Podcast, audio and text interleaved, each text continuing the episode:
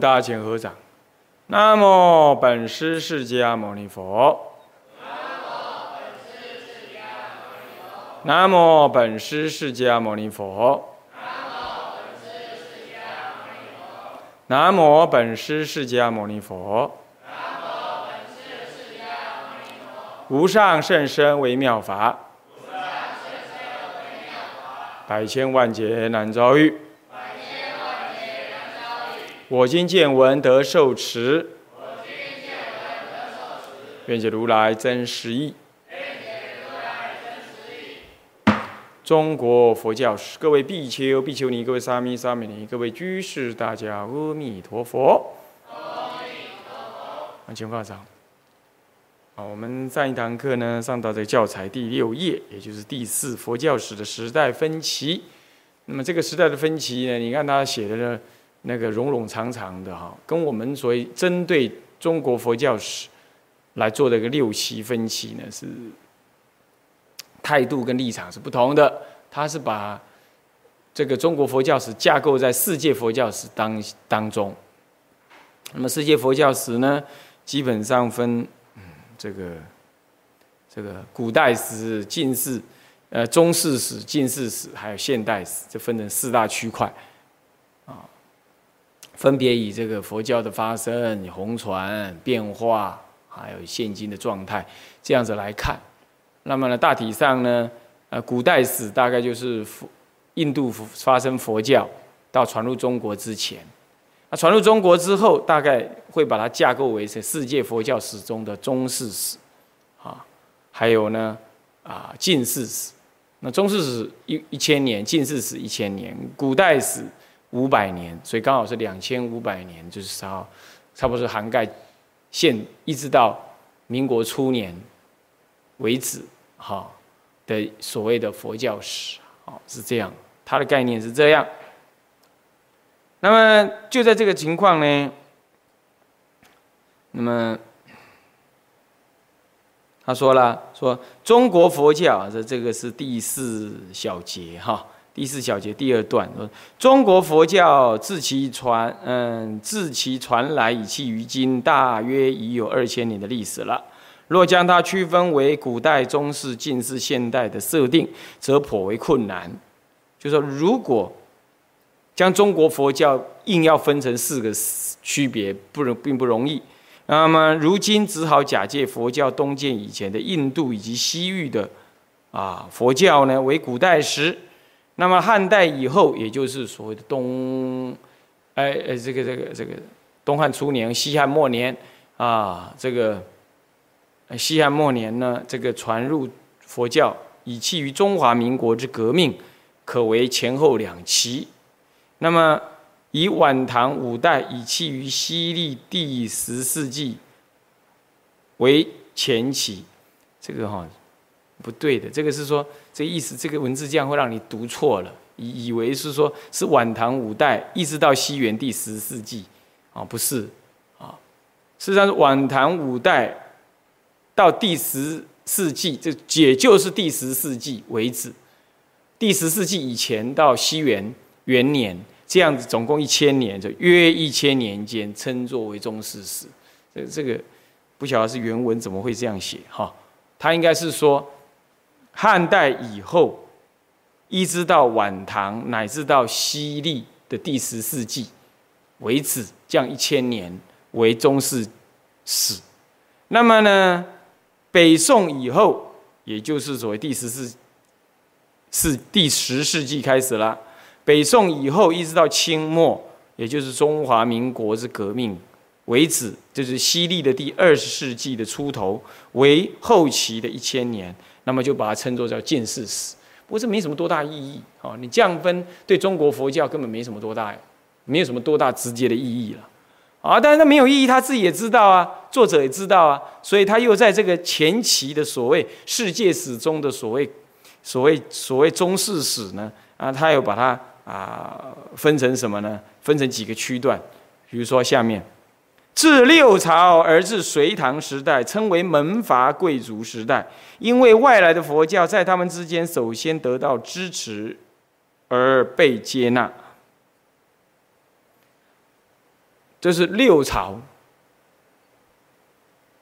啊，这个自六朝而至隋唐，那就是这个主要就是魏晋南北朝了啊啊，魏晋那南朝四朝，一般来讲，史学家以汉族为主体的，就认为这个是主要的中国传承，那不承认北朝，哈哈，是这样，所以叫六朝，这样诸位懂吗？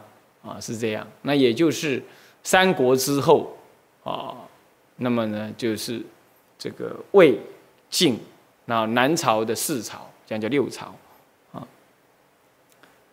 那一直到隋唐，哈，称作是门阀贵族时代，这一般指的是政治，是门阀贵族，那也可以指的说，那个时候主要。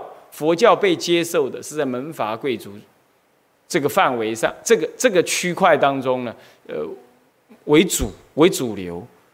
那你说那什么意思啊？是不是说只有贵族才信佛教？不是，肯定不是啊，肯定应该不是这个样子的。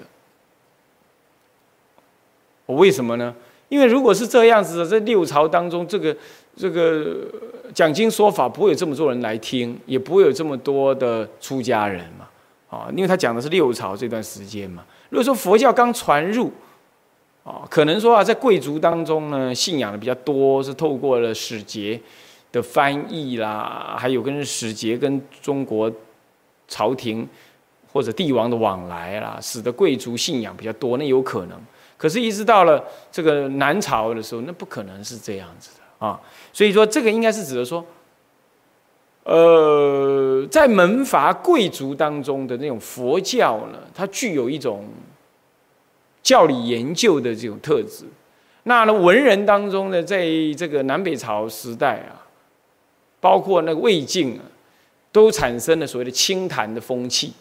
这清谈本来是由道家所引发的。啊，那么后来呢？儒佛教这样传入，并且慢慢的为王公贵族所接受之后，文人雅士也跟着接受，因此类似像是竹林七贤呐，他们都多少有佛教的背景。啊，那这种清谈的风气呢，尤其是般若经的进入，再加上鸠摩罗什翻译，所以说这个当时的人民啊，并没有受教育的权利跟义务。所以有那些知识能够阅读的，当然就是在贵族当中，而佛教足以区别道教。慢慢的呢，在翻译当中越来越完整之后呢，它足以能够区隔道教的，并不是那种外表的静坐啦，啊，或者出家人那种，对中国人来讲是算是比较不一样的衣服，这样子他无法区别于道教，因为他会把它看成类似一样的东西。啊，都是啊，都那都是某种修行人，所以真正区别不一样的是他的文字，经典文字，所以这些也都要由这些贵族门阀具有知识能力的人，他才能够阅读理解的，啊，指的是这样子，所以，所以呢，这一时，嗯。呃，这样子，而首先在他们之间得到被接纳。接下来一段，因为统一国家的隋跟帝跟唐两个帝国，也不能忽视贵族的权势而有所作为，所以此一时代的文化之带有贵族的风格，乃是当然的。这个是指的政治上是这样，就隋到唐呢，因为继承着当时南北朝的那种。整个的政治大环境呢，是以贵族门阀呢为主要的什么呢？为主要的这个政治系统。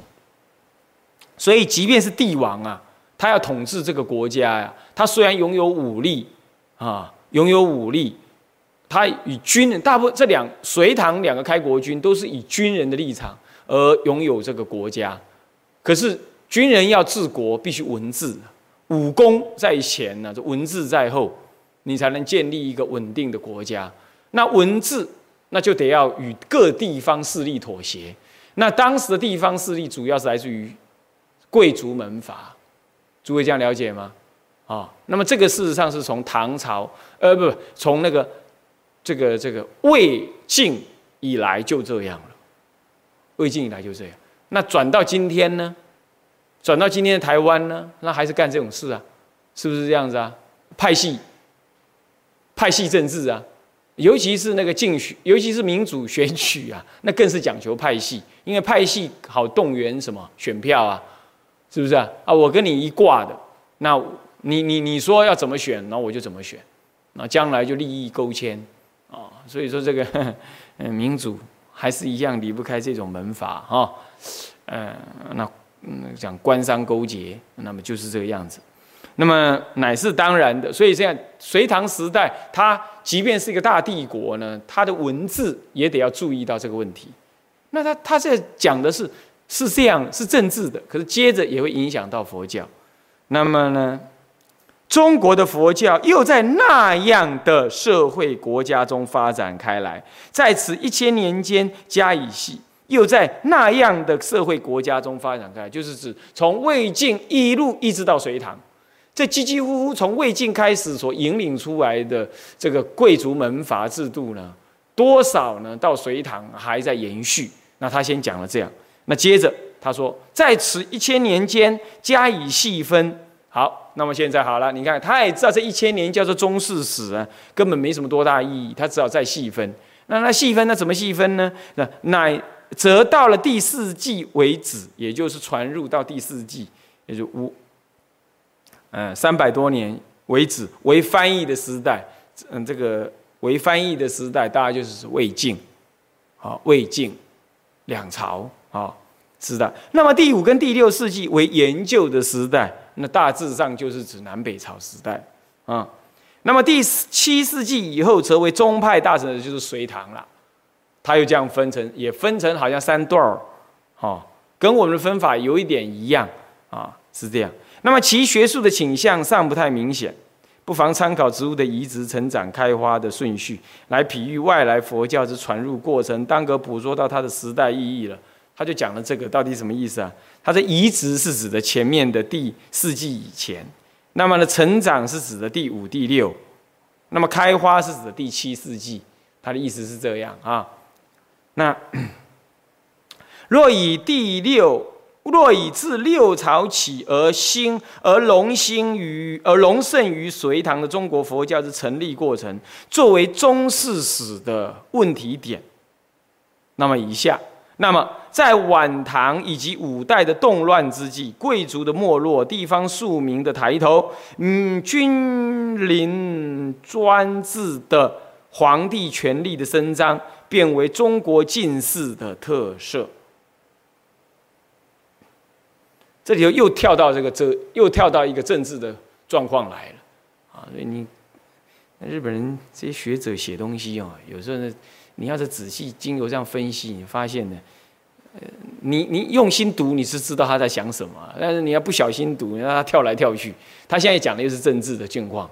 前面一段说：“若以六朝。”起而隆盛于隋唐的中国佛教的成立过程，作为中世史的问题点。那么，照说他下面讲的应该是另外一个问题点是什么呢？那么就应该是一个佛教的问题点。可是他又先跳到一个哲学、一一个政治的问题来。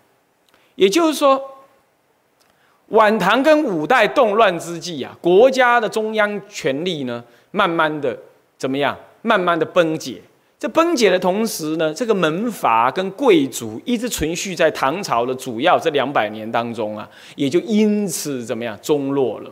为什么呢？因为国家都不足以长存呐，那依附于国家权力而伸张的这些贵族门阀，就怎么样就不能够伸展开来了？哎，这是不是很容易理解？你看，有一些党派哈，他就非得要支持，嗯嗯，呃，不，有一些地方的门阀，他就要支持哪一党哪一派，啊，结果他支持那一党那一派，这次没有没有选上了之后呢，啊，老大都没没没官可干了，那你这些支持的庄脚呢，当然就怎么样？当然就得不到什么，得不到好处。那这一得，这一得不到好处啊。呃，他的势力就衰落，那么他讲的也是这个意思。所以，在所以贵族的没落，地方庶民的抬头呢，这地方庶民抬头了，你既然没落了，那我呢？朝廷还要用人呢，那我甚至用人的时候，我就开始往这个人民、庶民、平民当中呢去找，去找这些啊可用的人才，可用的人才。那你看看啊，我单独从你民间找到人才，那我就不看你派阀的脸色。啊！我不看你派阀的脸色，那我是从你民间找人，我单一找啊，我台北找一个，我高雄找一个啊，我高雄调来一个行政院院长，我台南调来一个副院长啊，我我我我我我我台北找一个立法院的什么人？这个时候你你你势力是被分散的，那他都归属于我中央，所以中央集权的性格呢，慢慢就起来了。所以宋朝已降。这中超中央集权的性格就越来越明显，越来越明显，啊，这也是哈隋唐五代对中国的政治的一个明显的一个差异了，在这里。然后你看看啊，这是皇帝权力的伸张。这么义替此种绝对君主权的，则是以，也就是说。来支持这种绝对君主君主权的，则是以科举的方式从庶民中选出官僚，看到没有？看到没有？看到了没有？是不是这样子啊？我就我我我自己有人才来源，我不从你门阀派系当中得人才，啊，那门阀派系得人才有什么不好啊？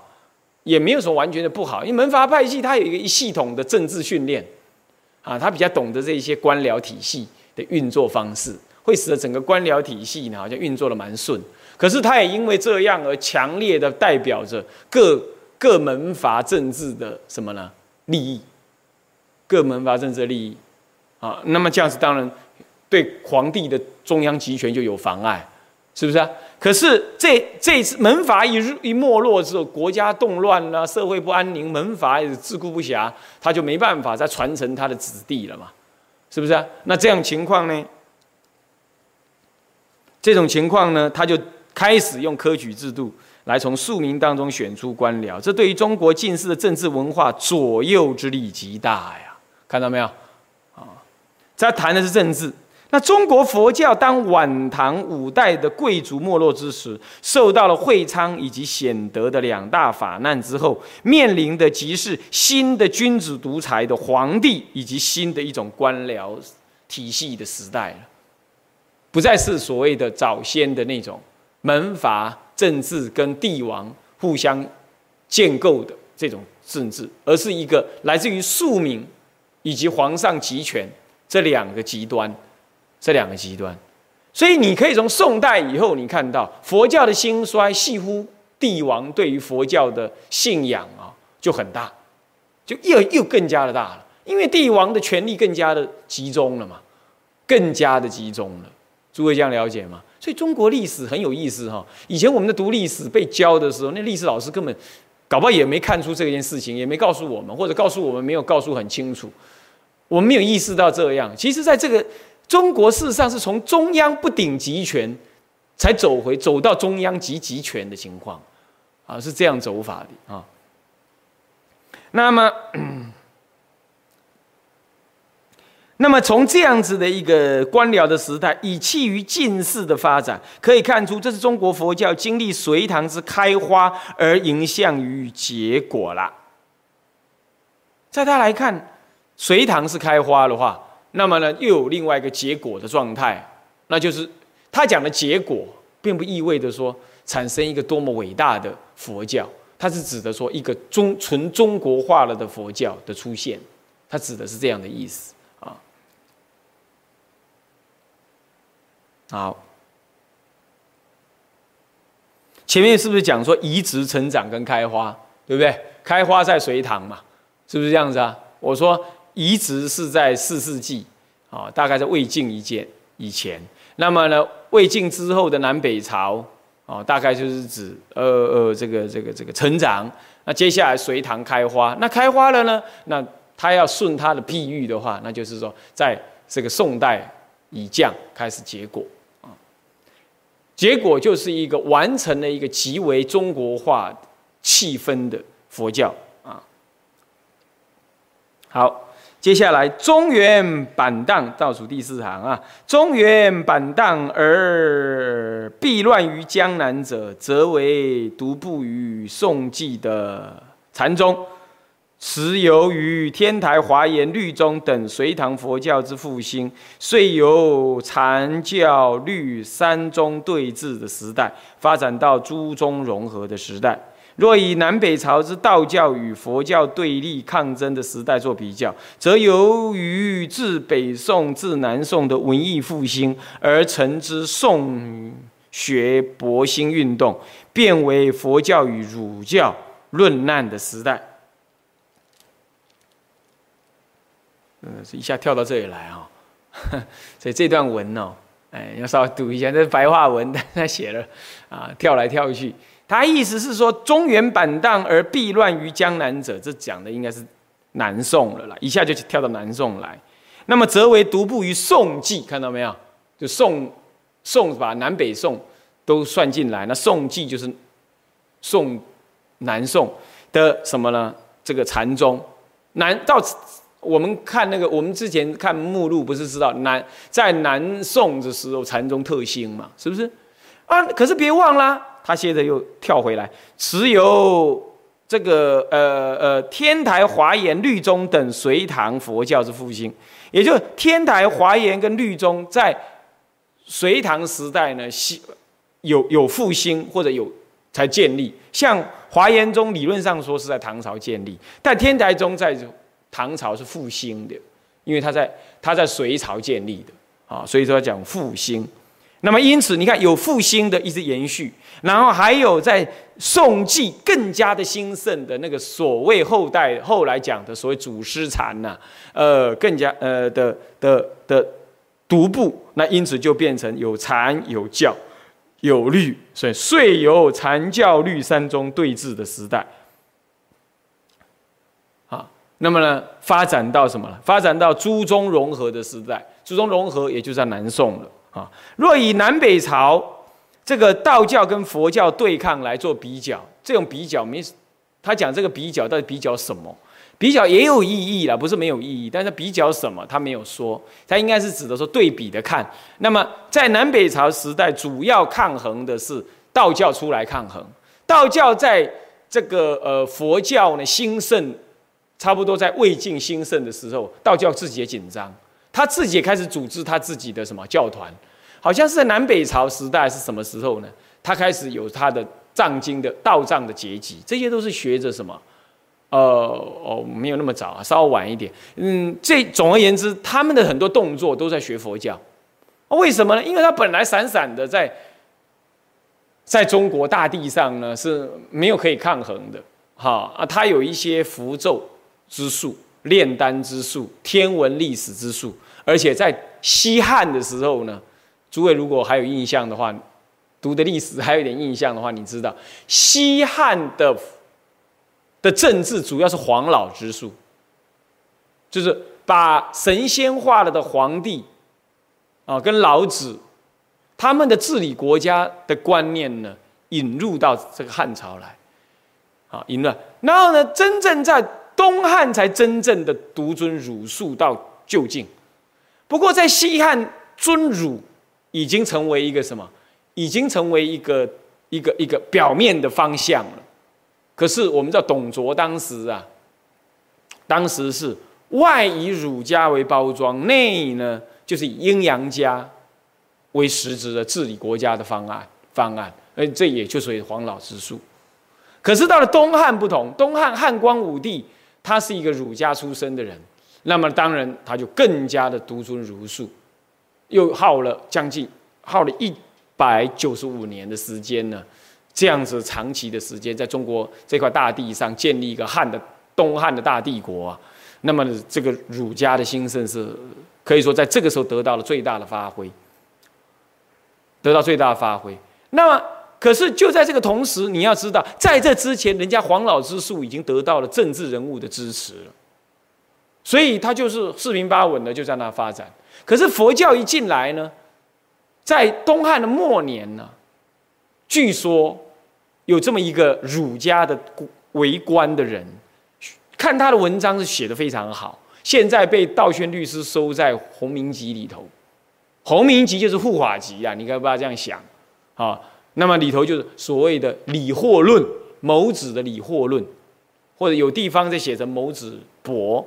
更早的版本呢，他就没有写谁，所以有人怀疑说这个某子是真的是汉朝末年的那位某子吗？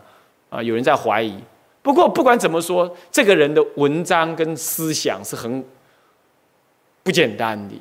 那么他就认定呢，他就认定说，佛教并不为儒家跟道家的某某一个，这个某这个所谓的核心思想跟核心价值，甚至于还有过无不及。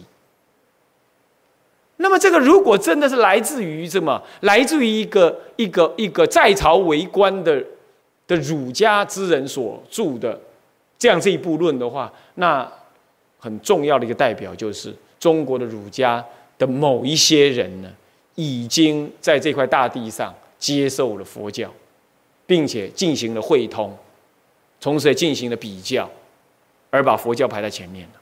哼，那所以这部书呢，在在中国佛教里头是一个很重要分水岭，而且是一个很重要的一个证明。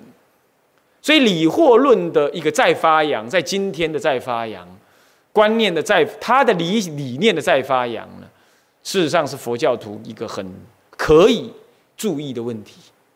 啊，虽然今天儒家跟道家差不多没不会再跟佛教对抗怎么样，至少在名字来讲不会了啦。啊，不过在表现出他跟这两家的一个关系上来讲，理货论是一个很重要的。那么你你你可以看得出来，这样子呢，那道家呢，他为什么会在北，在那个时候，南北朝时候与佛教对抗？也就是佛教已经渐渐被地方所接受，教团也成立，国家也接受，帝王也信奉。那这个道家的人呢，这个感受到自己的什么？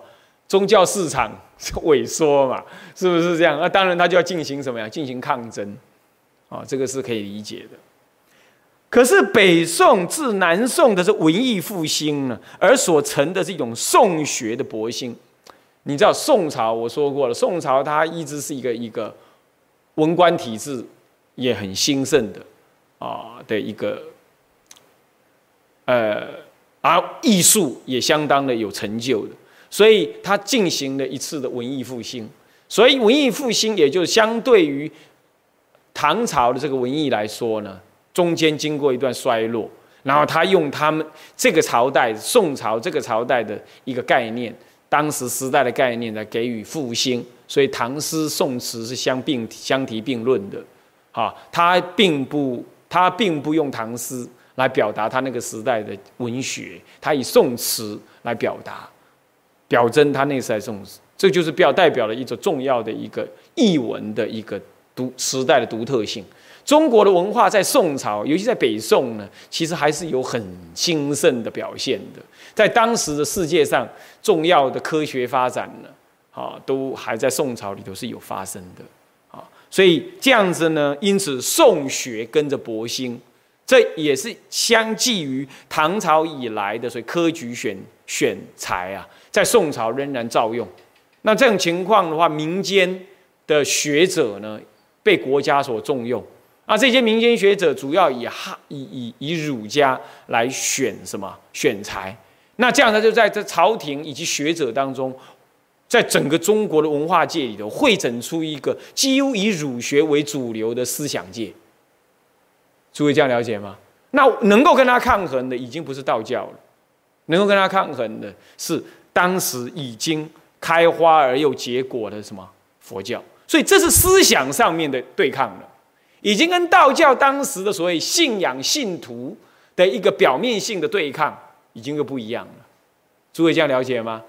佛教这个时候也已经中国化了，所以这个时候面对的一个强大的一个一个中国化了的佛教，有修有正有思想有理论。这样子一个思想体系，儒家经由这个文艺复兴之后，他当然也感受到压力，他也需要有所论辩。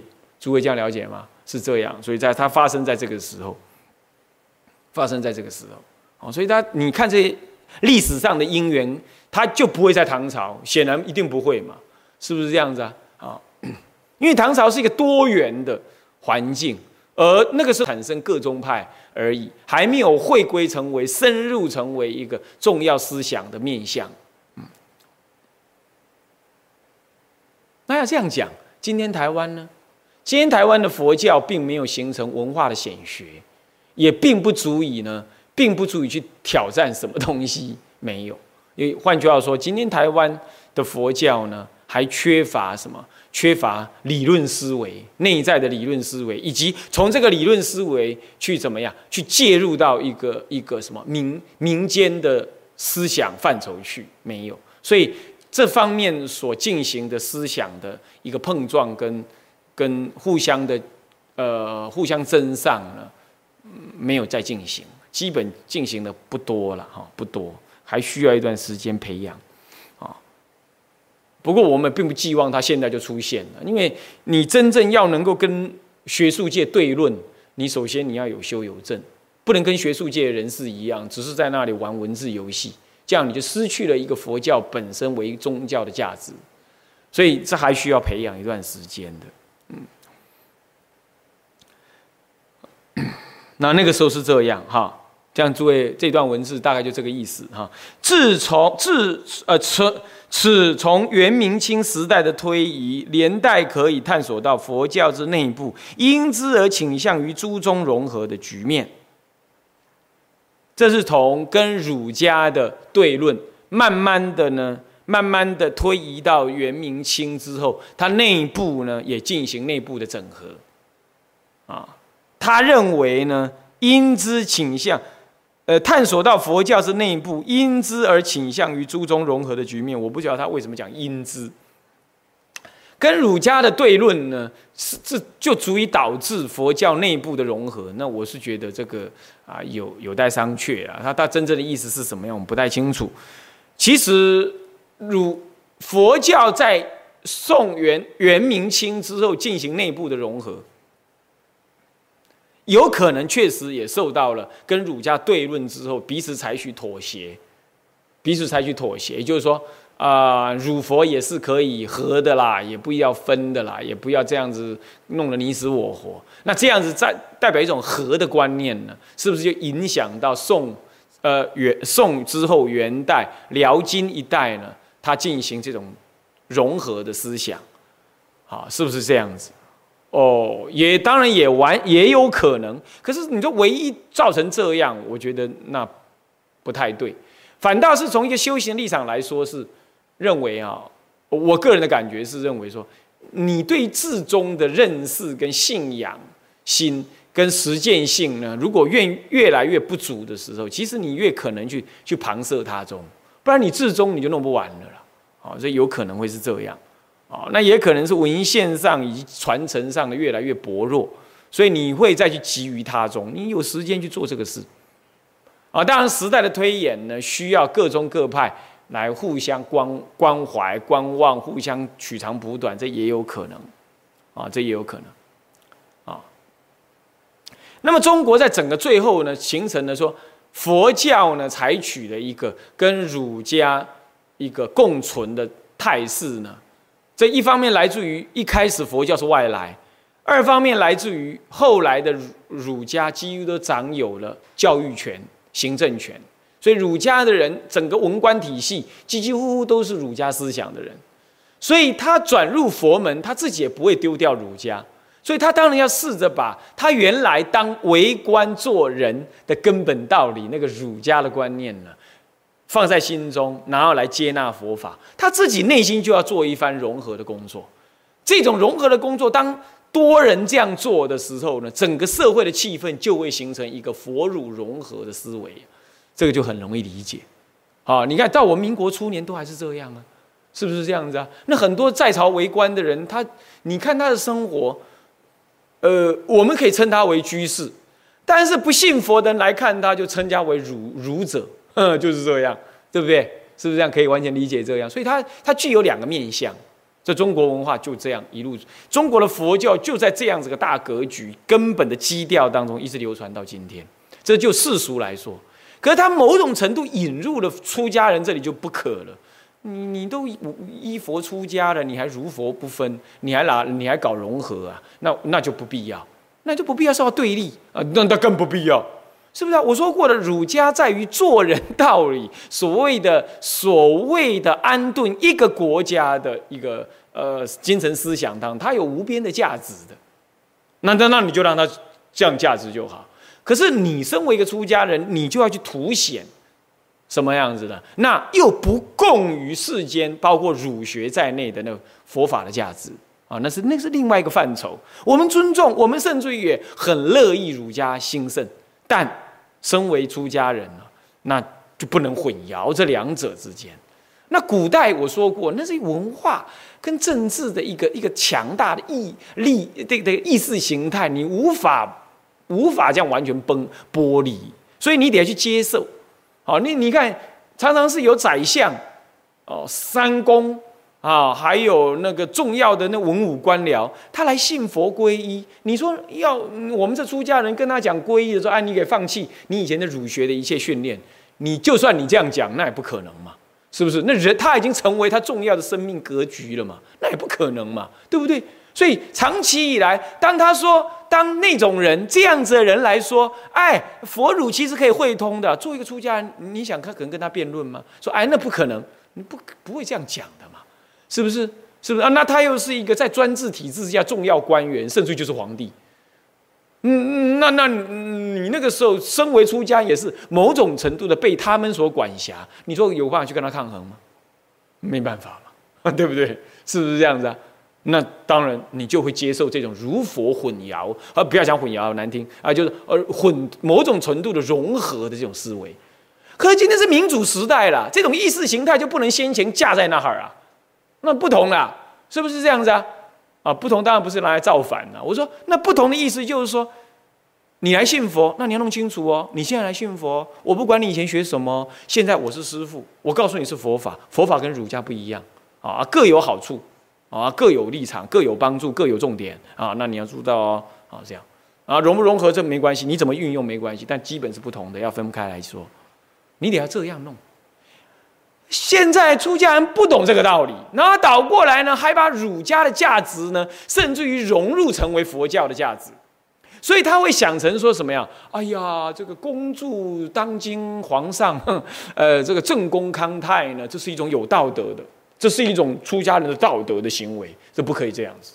民主时代怎么会有皇上？民主时代呢，怎么会有所谓的文武百官长居入位这种思维呢？没有了，不应该有这种思维了。他不应该长居入位，他是人民的公仆。人民的公仆呢，那个仆人做的不好的话，就要换人啊，是吧？做的再好的话，也只能做两任，是不是啊？那那那那那那行政官僚的话，做的不行，也该退叫他退休，是不是啊？啊，犯刑法也要抓去关。哎，这观念就不一样了嘛。这个时候，你出家人就不能够以凡事顺从这个呃中央法规、中央价值呃为道德的表现那这是简直就荒唐，那就不能这样。所以我一再的说明说，这就是两个文化，这就是宗教跟政治应该是平等的，就不应该再像以前这样子啊，他高你低啊，就不是这样。我的意思是这样哦，啊，要听清楚啊，所以。对外则形成的，他说内部这段话的意思啊，第八页第一行啊，他说内部形成的内部各宗的融合，那对外呢，形成儒释道啊，儒释道呃，儒释道的三教融合的风气啊，这是他讲元明清以来就进行了这样子的动作了啊，这样。那么在进士之中，儒教是养成士大夫的进士，也就是呃一千年近一千年来。这个儒教是养成士大夫官僚之教，他干脆把它当做教，所以我常常讲嘛，台湾有个最大的宗教叫军公教，呃，那么呢就是这样。你看，那军公教通通是儒教为主要思想范畴的，也没有错啊，是不是啊？教师、军人、好公务人员，几几乎都是用儒家的思想在建立的，在台湾是这样的，没有错。好，这是没有错的。那这个呢？这个真的是具体而为的延续了什么？中国既有文化这个政治体系的一个某一种形式啊，哦，某一种形式。反倒是人家中国大陆现在不不一定这样，他经过大洗牌之后，他反倒不一定这样，啊，他用另外一种思想啊，那证明什么？佛教就是有办法跟他们相处，跟任何意识形态相处。我说过了，佛教不会去抵挡什么，佛教也不会去仇恨什么，佛教一直认为就是众生而已，众生有各种意识形态。佛陀都有办法，在在当时九十六种外道的印度呢，建立一枝独秀的佛教。我们这后代当然也得学习，跟各种不同的意识形态跟政治思想相和好的并存。这不是逢迎谄媚，这是因为佛陀的智慧，这不一样啊。这也不是甘居什么呃，这个这个这个这个这个被统统治，这也不是，这是一种一种超越世间的。悲悯跟智慧，啊，是这样子，啊，那么，呃，成为士大夫的官僚之教啊，道教是一般民众的宗教，这说的也有点对啊。那么呢，佛教则居其中间，占有了下面他这他认为的优势，占有了适应于上至皇帝下弃平民之广大社会面的宗教地位，这是中国佛教在近世史上的动向。这一点呢，基本也对，好，基本也对，这也是佛教的它的一个特质。也就是说，朗朗后，人人都好，所以呢，上至皇帝什么样子，你来信呢，我我也会让你来信啊，让你来信。那那那庶民老百姓呢，他也有他信的那一套，是吧？你皇帝正在做护国习斋，老百姓正也就正在做他的拜忏消灾，他也照做他的，是不是啊？你你习斋大的，我消我小的，是不是这样子？那么他们各自有在佛教上得到的利益，得到利益。可是儒家呢？儒家就不不一定是庶民、平民老百姓可接触得到的，因为当时并没有所谓的什么，并没有所谓的公民教育，所以是要有一些人去有能力去读私塾的书，他才能求功名，然后接受儒教的训练，同时依此而去当官。那么老百姓呢？老百姓就只好怎么样？老百姓他一般并没有什么读书的经验，那因此对于儒家，也就是泛泛的一些社会规范被规范着。那那他的宗，那他的心灵信仰呢？他如果没有信佛教，他就去找道教，或者是所谓的民间多神信仰，他就这样了。那这时候佛教站在两正站在中间。你要说多神信仰嘛，我这里也算一神之一。你也来拜吧，我们你看要拜什么？观音就拜观音，拜弥陀就拜弥陀啊，拜释迦拜释迦啊，怕死人你就拜地藏王菩萨都可以。我有各种的神好让你拜，好，你看他就适应于庶民。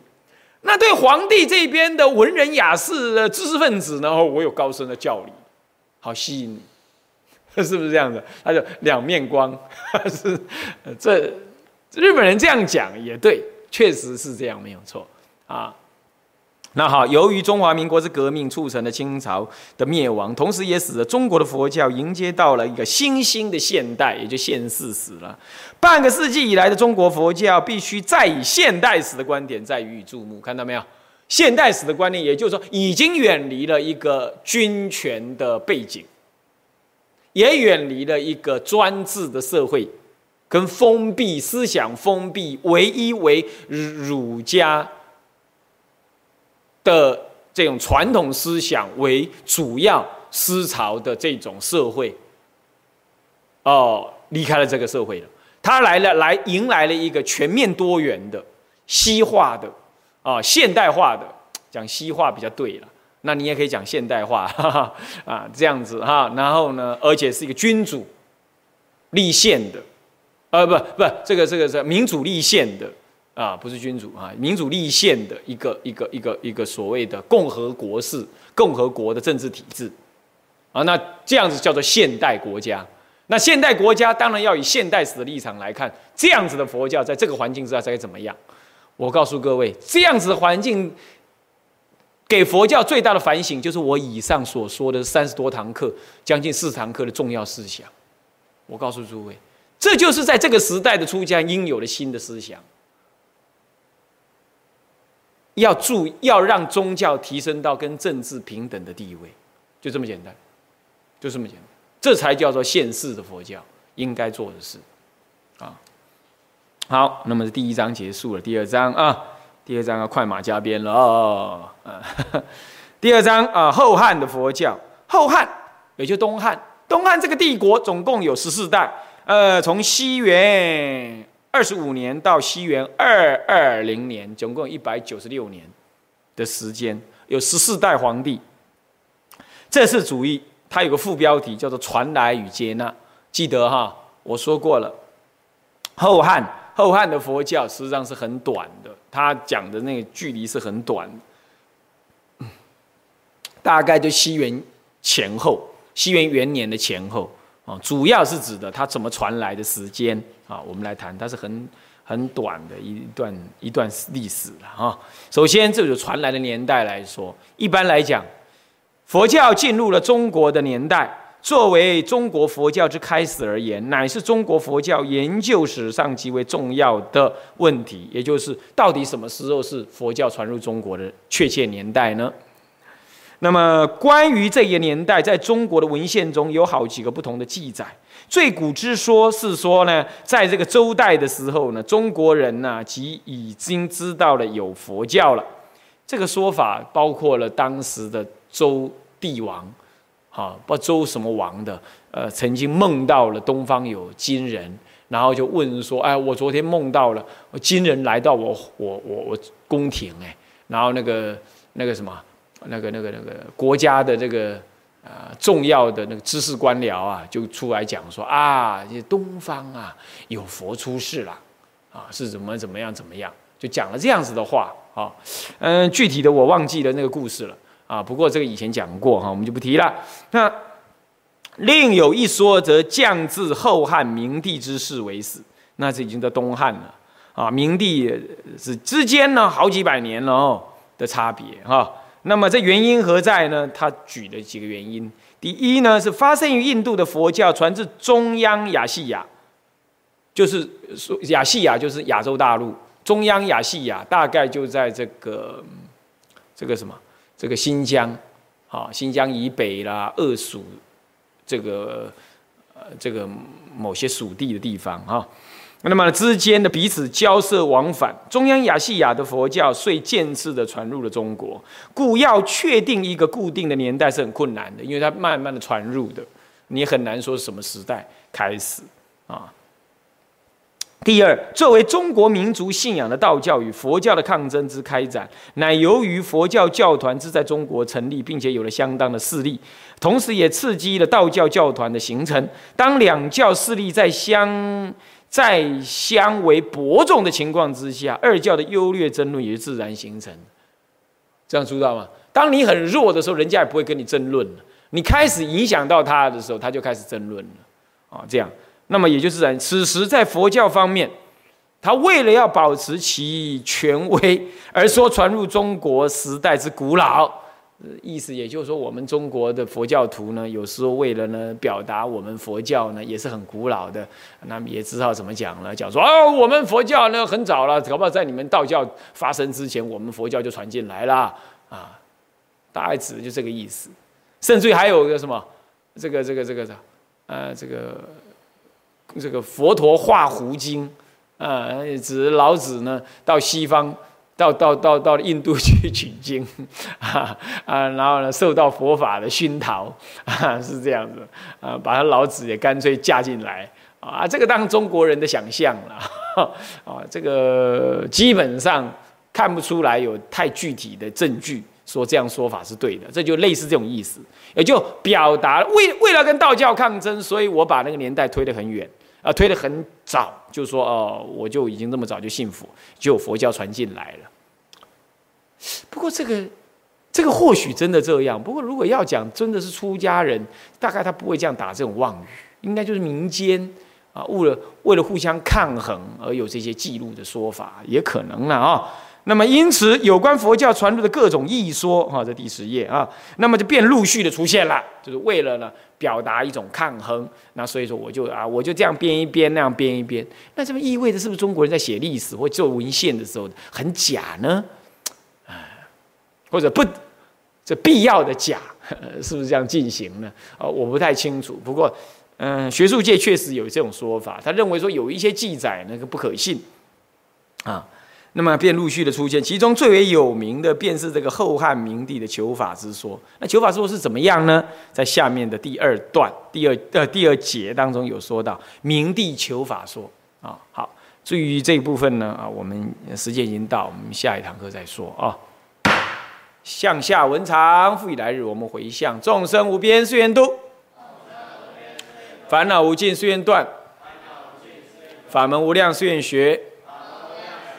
佛道无上誓愿成，自归依佛，当愿众生体解大道，发无上心；自归依法，当愿众生深入经藏，智慧如海；自归依生，当愿众生同理大众，一切无碍。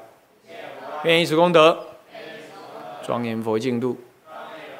上报四重恩，下济三途苦。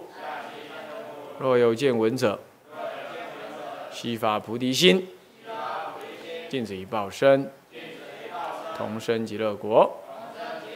南无阿弥陀佛。南无阿弥陀佛。南无阿弥陀佛。